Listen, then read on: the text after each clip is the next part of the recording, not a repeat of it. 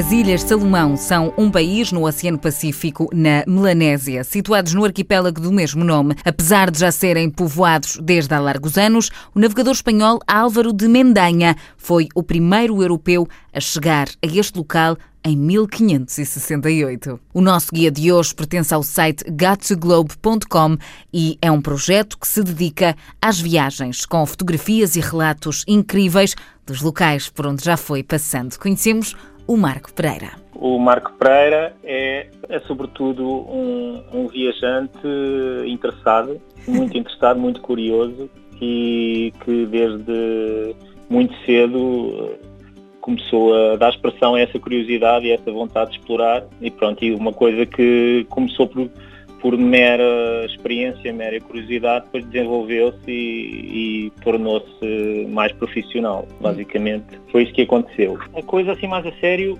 começou, eu fiz quatro interrails ali na, mais ou menos por altura de, me estar a licenciar, estar a ter ao curso e uhum. fiz quatro interrails e explorei bastante da Europa. E aí começou a ficar um bocadinho o vício de, de sair o mais possível e depois fiz uma primeira viagem à Índia e como acontece com a maior parte das pessoas que vão à Índia, a partir daí não há retorno. É uma passagem tão, tão radical, mesmo já, depois de já ter explorado tanta coisa da Europa, uma pessoa chega à Índia e percebe que realmente o que é que é o mundo ou o que é que pode ser o mundo e e, e, a diferença que, as diferenças que contém. E a partir daí, pronto, foi sempre, sempre a sair o mais possível. Eu era redator publicitário, era copywriter. Por volta de 2000, 2001, uh, conheci a Sarah Wong em cursos de fotografia do Senjor e começámos a viajar juntos. Uh, depois arranjei maneira de deixar a publicidade e começámos a, a sair por períodos mais longos, dois, três meses, a criar reportagens de viagem, a vender. Na altura era bastante mais simples do que agora. E foi aí que que se desenrolou tudo e começámos a, a sair para, para, lugares cada vez mais longe, de uma forma mais sistemática e, a explorar o mais possível do mundo.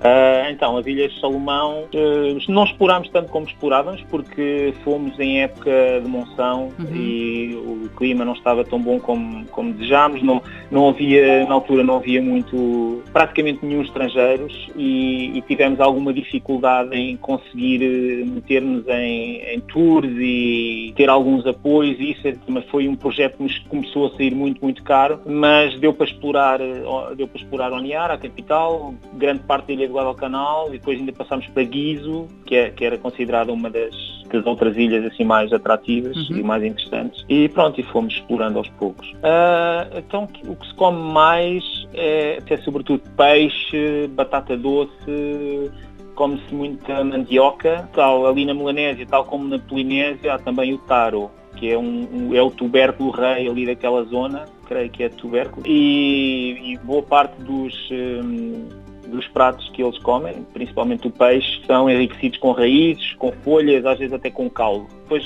outras vezes também complementam com arroz e em ocasiões especiais uh, também comem carne sobretudo, assim, um pouco a imagem do que acontece em Vanuatu, é, é uma nação que ainda está muito uh, intacta em termos de civilizacionais, ainda está muito ligada à natureza e, e nota-se que há ainda, uh, em termos de relacionamento entre os nativos e, e o que é uh, espaço urbano, ainda há uma espécie de desadequação assim, muito fascinante. Nós, quando estávamos em Onayara, achámos muito estranho porque a avenida principal é a, é a Avenida Mendanha e, e lembro-me lembro, de ficarmos assim de boca aberta por vermos assim, algo que não nos parecia muito natural, os, os, os nativos uh, nos passeios de, dessa avenida a passearem de um lado para o outro, mas assim, não é passearem, é percorrerem a avenida de um lado para o outro nós não percebíamos muito sentido naqueles trajetos, não pareciam estar uh, organicamente integrados, era estranho. Víamos entrarem e saírem em lojas que depois quando começámos nós a explorar percebemos que eram quase 100% chinesas. Depois começámos a ficar muito intrigados, começámos a entrar nas lojas chinesas todas e a perceber como é que aquilo funcionava. Os, os chineses tinham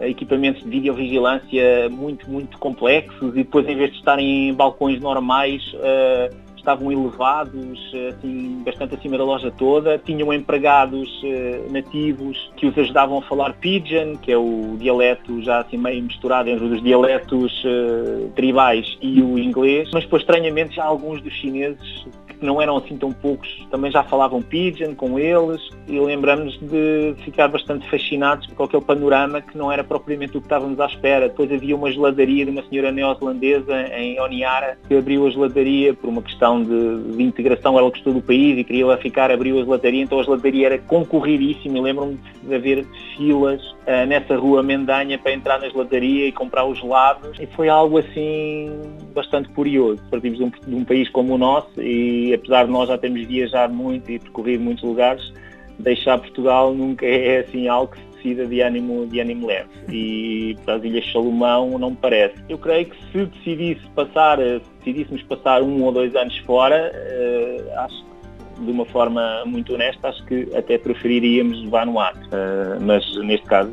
é óbvio que as Ilhas Salomão uh, são bastante interessantes e que nos deslumbraram muito. Estima-se que o número de línguas locais chegue a 74, dos quais 70 são línguas ativas e quatro já estão extintas. A bandeira nacional das Ilhas Salomão foi oficialmente adaptada a 18 de novembro de 1977. Os cinco grupos principais de ilhas são representados pelas cinco estrelas. O azul supostamente representa o oceano circundante, enquanto que o verde representa a Terra. A faixa amarela é simbólica da luz solar. Para acompanhar o Marco e seguir as suas viagens, é só passar pelo site gotoglobe.com ou, soletrando para ser mais fácil, g got2globe.com. Portanto, Got to Globe. Com ele é viajar por todo o mundo e encantar-se com as imagens que por lá encontra. Quanto a nós, regressamos amanhã com mais um mundo perdido.